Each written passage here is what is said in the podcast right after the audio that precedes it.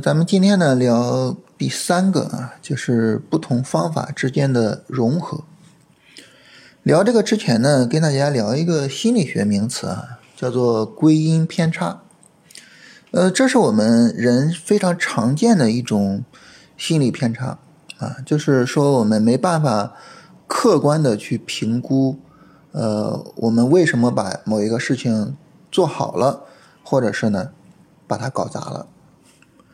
一般来说呢，就是当我们把一个事情做好的时候啊，我们会过高的估计啊我们自己的一个能力啊，我们自己在这个事情上的影响。我们会觉得啊，这个事儿之所以办得这么好啊，就是因为我能力很强啊，我很厉害，我很投入啊，我做事情很仔细，等等等等的，就是我一系列的优点。但是反过来呢，那如果说呢，我们把这个事儿搞砸了。啊，那我们就会觉得，那我肯定是，呃，没有什么责任的，是吧？那都是外部环境导致的，啊，老板乱指挥，啊，领导不给力，啊，客户太傻逼，啊，等等的，啊，反正你说有我什么原因？没我的原因。那这种归因偏差呢，就会导致，呃，我们可能会过高的估计自己的能力。啊，然后对于自己未来去做什么事情，啊，可能会太过乐观啊，以至于呢，呃，做出一些错误的决策。这个东西呢，它是人类的一个非常普遍性的一个心理偏差，所以呢，它不只是说在生活中啊，在工作中对我们有影响，那么在交易中啊，它对于我们来说呢，也是会有很大影响。你别说我做股票，我赚钱了，啊，我赚钱是因为什么呢？那毫无疑问是吧？呃，肯定是因为我自己的交易能力强啊，我牛逼呀，我厉害呀，对吧？那但是我做股票亏损了，啊，很多人呢，从二零年下半年啊，核心资产的牛市之后，就一直在亏损，啊，那为什么会亏损呢？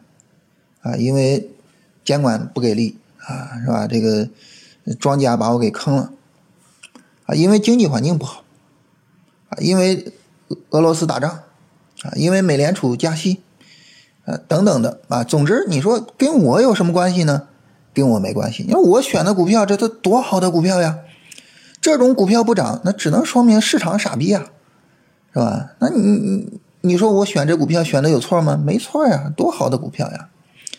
所以这个亏损跟我是没关系的，所以就是会有这么一种情况，而这种情况就会导致呢，可能就我们会过于的偏执啊，我们会可能比较难以安排好未来的交易，我们会拒绝成长，我们会拒绝改变，我们觉得就是我就是对的，我就是牛的，啊，这这是一个可能很大的问题。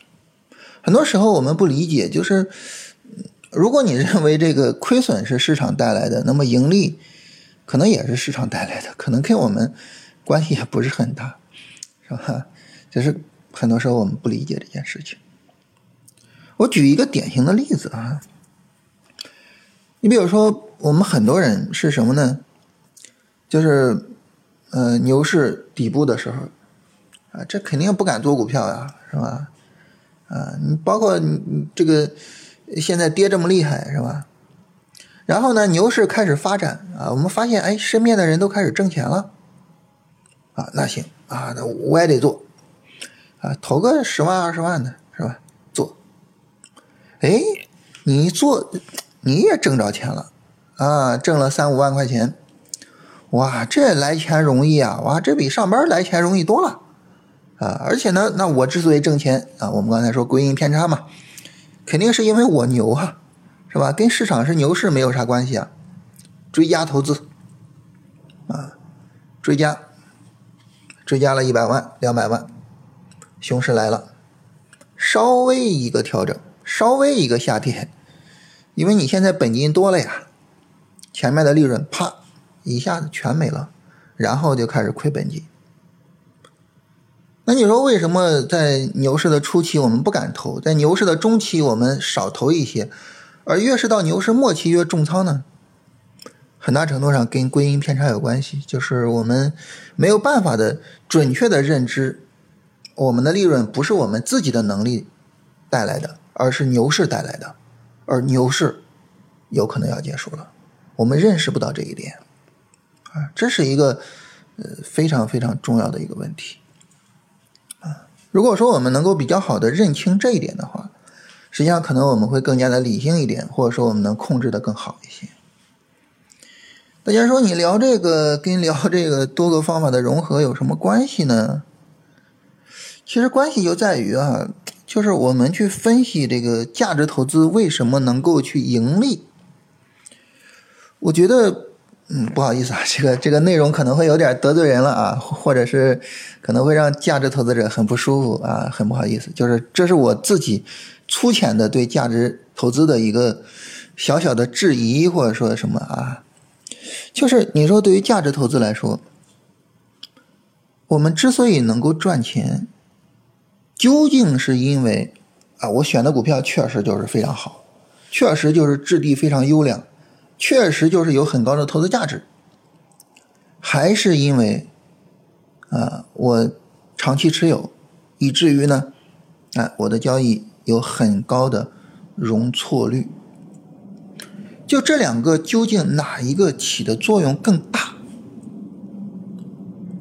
我不知道有没有价值投资者深入的思考过这个问题，或者说根据自己的交易经验对这个问题做出过回答。我不知道有没有啊？因为我我不是一个价值投资者，所以我没有资格去回答这个问题。但是我觉得呢，就是从呃做技术分析的经验上来说，有一个很重要的经验是什么呢？就是我们止损的那些股票，有很多当天就回到止损价上方，有很多在一两天之后回到止损价上方。总之呢，就是止损之后暴跌的，其实很少，其实很少。也就意味着什么呢？如果说我们像价值投资者一样，啊，我不设止损，我没有止损，我长期持有啊，我买一只股票长期持有，啊，然后呢赚了钱，赚了钱之后我就卖掉。啊，然后说哇，我好牛哇，我我选的股票好厉害，然后再去买下一个。那可能我们也会是什么呢？也会是就是持续赚钱啊，老赚钱，牛市里面总是赚钱，但是一个熊市啪一下直接给干死了。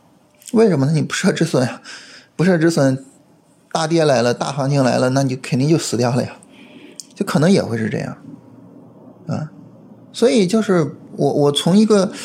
技术分析交易啊，一个设止损的交易的一个这个这个反向思考，就是我们那些价值投资的操作之所以能挣钱，究竟是因为我们选股选的好，还是因为我们长期持有，以至于我们的容错比较高呢？我不太清楚，但是我我觉得作为价值投资者，还是很值得去思考这个问题的。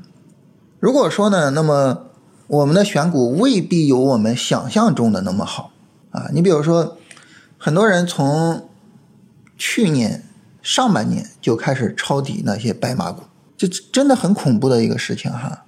昨天我在跟朋友聊天啊，就聊到了一个很有意思的事情，就是一直到现在，上证五零、沪深三百的估值依然在一个很高的百分位上。啊。我我们可能很难想象，就是，呃，去年国人两千大涨了那么多啊，今年也是国人两千涨得很厉害，但是从估值的角度来说，啊，五零三百的这个市盈率、市净率的百分位都比国证两千要高，也就是说，他们俩的估值比国人两千要高，这可能是我们很难想象的事情，但是这是事实。那很恐怖的就是。二一年上半年就开始抄底，它跌到现在了，估值还那么高，你在当时为什么会抄底呢？你的这个选股，你的这个操作真的没有问题吗？对吧？真的没有问题吗？所以就是我我我觉得这个事儿真的很值得价值投资者去思考一下，能够很好的去思考了这个问题之后。可能对于自己的选股能力，对于自己的盈利来源有一个更加理性的认知，然后呢，可能就能够更好的去安排自己啊未来的交易。当然还是那句话，就是第一个，咱们不是价值投资者；第二个呢，就是我们讨论这些话题啊，我我我们也不是说这个这个去去去其他的什么目的，其实就是我们怎么样能够更好的把我们自己的交易做好。所以呢，就是当我去想到说，你看价值投资者是吧？人家的这个这个容错比较高。啊，所以人家就比较容易赚钱啊，包括呃，目前世界上这些最伟大的投资者，有很大一部分都是价值投资者。那这个时候呢，我们其实有一个很好的思考角度啊，就是我们做技术分析，我们能不能向价值投资学习呢？我们能不能够去啊，尽量的去获得一个比较高的容错呢？对吧？尽量的不要把止损卡的那么死啊！不要动不动的啊一止损了就回头，还很骄傲啊！哎呀，你看我我多厉害，我能够严格的执行止损。你说 止损了赔钱了，这有什么好骄傲的呢？对不对？所以呢，就是我我我的一个思考就是，我们怎么样去向价值投资者学习啊？怎么样能够？呃，让自己的交易有更高的容错，就哪怕说我对市场的判断有一点点错误，没关系啊，不会亏损。怎么样能够做到这个？当然，最简单、最直接的就是，我们也做价值投资，是吧？我们做定投啊，我们呢等一个波段下跌啊，波段下跌展开之后，这个我看哪些板块比大盘强，是吧？我去做定投，我也不止损啊，不止损，我也就获得了。呃，价值投资的这种容错能力，是吧？这是一个简单的选择，这个我们就不多聊了哈。我们重点说一下关于呃设止损的交易。关于设止损的交易，怎么样去提升容错呢？有两个简单的方式啊。第一个简单的方式呢，就是把止损稍微的扩大一点啊，稍微的扩大一点。这个，因为我我自己。呃，选板块、选股、做操作，我都会要求整个调整的力度啊，调整的幅度比较小。所以这个时候呢，就会导致一个什么情况呢？因为我的止损幅度普遍是比较小的。我最近在做信创跟医疗啊，这个我反复的说，大家都知道哈。可能大家很难想象，就是我做信创跟医疗这种啊，就是。如此弹性的板块，我的止损普遍的在五个点以内，啊，为什么呢？因为你选的个股都是要求就是调整幅度小的嘛，你选的个股调整幅度可能就五六个点，你的进场位稍微的再低一些，是吧？止损在五个点以内。然后呢，我昨呃不是昨天啊，周五上周五的时候就有一只个股被止损在了最低点。这个时候，其实我也会思考一个什么问题呢？就是你说百分之五以内的止损是不是没有什么价值？